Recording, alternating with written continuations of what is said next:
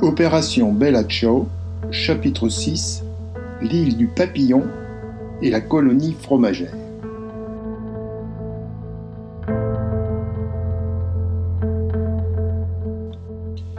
Pour le professeur Tutu, entomologiste distingué, l'escale qui s'annonce pourrait être le paradis. Pointe-à-Pitre, la capitale de l'île en forme de papillon.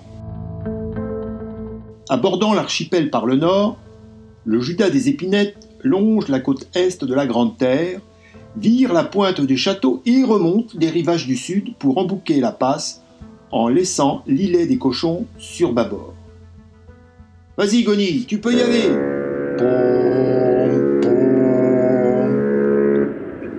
Le maître timonier défaille de plaisir. Son bonheur est immense. Commandant, depuis sa passerelle, transmet ses ordres aux machines et à ses matelots sur le pont qui s'affairent pour préparer les manœuvres d'accostage. À l'issue d'une courbe aussi gracieuse que précise, le navire se positionne face au quai où les lamaneurs se saisissent avec nonchalance des amarres lancées par les marins. Trois, murmure entre ses dents le second. Trois quoi? demande le commissaire du bord, le maflu. Trois ordres, le vieux n'a pas perdu la main. Toujours aussi fin manœuvrier. Euh, l'autre Tu as entendu cette réplique dans le crabe-tambour Mais non, pauvre pomme, nous sommes en 1932 et le film n'a pas encore été tourné. Comme il est midi, les passagers sont presque tous accoudés au bastingage. Ils ne sont pas autorisés à débarquer. L'escale est de courte durée, juste le temps de charbonner charger un complément de fret composé de classeurs et de protège-cahiers, ainsi qu'un nouveau contingent de passagers. Naturellement, l'avitaillement est également prévu. Le chef cuistot s'agite pour compléter ses réserves et reconstituer son stock de charcuterie et de salaisons.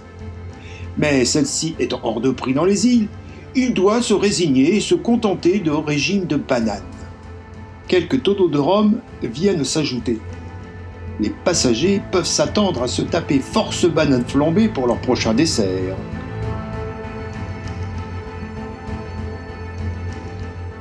Une vingtaine de personnes, encombrées de bagages aux formes extravagantes, se présentent au pied de la passerelle. C'est tout l'orchestre national de la République socialiste du Turkménistan, en tournée australe, qui s'apprête à embarquer. Ils ont de drôles de gueule, les musicos, commente Elzer Pectoro, négociant en bretelle à Bordeaux, en soufflant la fumée de son cigare par le nez. Effectivement, renchérit Grigor Balamou, tous des têtes de tueurs. Ah, n'exagérez pas, vous n'êtes pas charitable, proteste Pamela MacGregor. Pas de racisme anti-turkmène. Ouais, grince Papadopoulos entre ses dents. Il n'a pas vu sa tronche de veau froid, ce grossiste en eau bénite.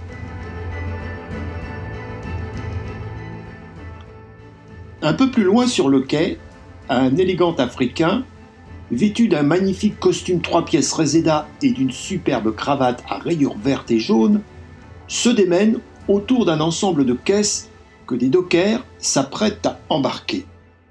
Attention, c'est très fragile, patron L'homme en question, qui est sur le point de rejoindre le bord, se nomme Aristide Mboula Originaire de l'Afrique des Grands Lacs, il a imaginé et conçu un superbe instrument ethnique, un orgue dont les tuyaux sont composés de coups de girafe tannée.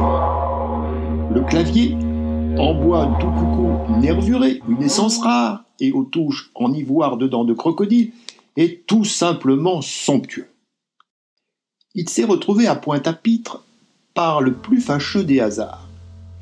Ayant embarqué à Port-Gentil à destination de Rio de Janeiro, où il souhaitait fourguer son instrument ethnique à une école de samba, son navire a été arraisonné par des pirates séparatistes bulgares et ignares. Après avoir pris possession du bateau par la force et jeté l'équipage par-dessus bord, ces gredins n'ont rien trouvé de mieux que de se saouler à mort après avoir découvert dans la cave des tonneaux de chartreuse verte et de génépie.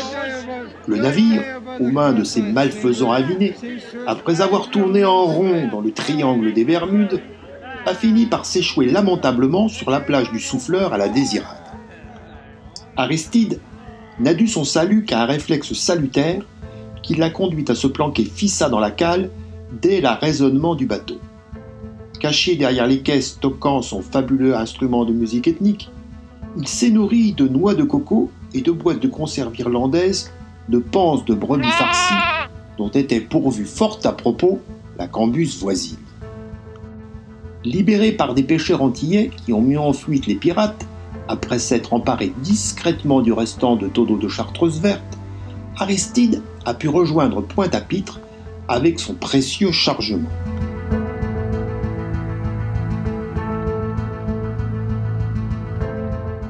Le Judas des Épinettes a repris la mer à la marée du soir.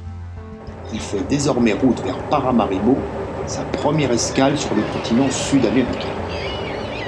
Le dîner s'est soldé par un incident regrettable quand l'un des musiciens de l'orchestre du Turkménistan a malencontreusement roté au moment où le matelot préposé au service de table apportait les bananes flambées du dessert.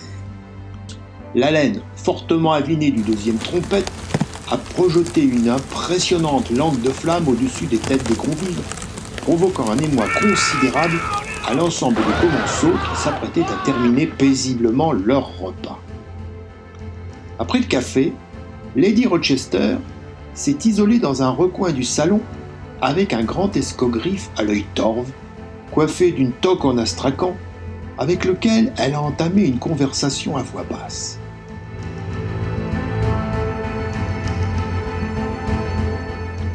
L'homme en question, c'est Matimguli Piradji, le chef de l'orchestre national du Turkménistan.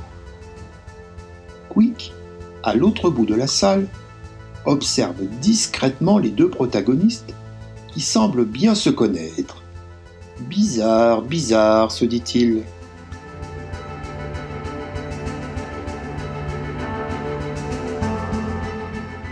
Paramaribo se trouve à un peu plus de deux jours de mer de Pointe-à-Pitre, distance que le Judas des Épinettes franchit allègrement à toute vapeur. La nuit est tombée quand il se présente à l'embouchure boueuse du fleuve Suriname. Le capitaine décide d'attendre l'aube et la marée favorable pour remonter les 15 km de fleuve jusqu'au dock de Paramaribo. L'ancre plombée, le cliquetis de la chaîne est accompagné des grognements enthousiastes du cochon du bord qui, du fond de sa soupe, flaire la terre toute proche. La nuit se passe donc au mouillage à quelques encablures du rivage dont on peut distinguer quelques maigres loupiotes qui clignotent.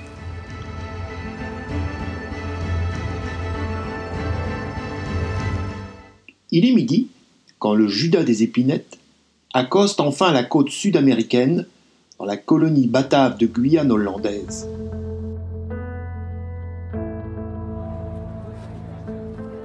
Sur le quai, autour du navire, une foule cosmopolite se presse, tandis que les passagers, formalités de douanes accomplies, sont autorisés à débarquer, ravis d'arpenter enfin le plancher des vaches depuis le départ de Saint-Nazaire.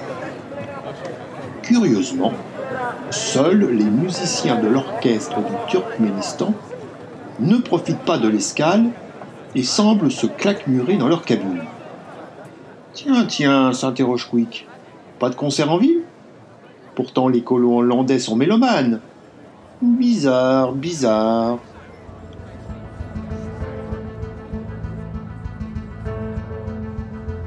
Le puisto du bord, de son côté, s'est mis en quête de fromage hollandais dont il a lu des commentaires élogieux dans la Gazette des cuisiniers caporniers, une publication très en vogue chez tout bon maître queue de navires de haute mer.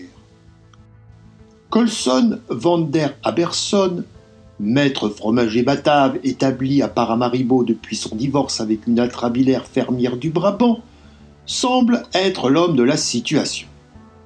En effet, son gouda et son texelar columer sont parmi les frontons les plus appréciés de Guatemala City à la Terre de Feu.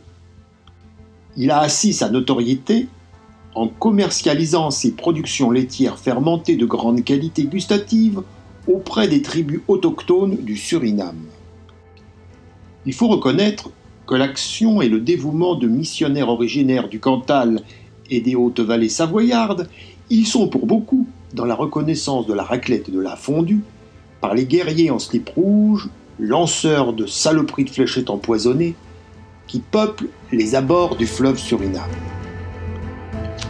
Notre maître fromager demeure cependant un homme d'affaires inflexible.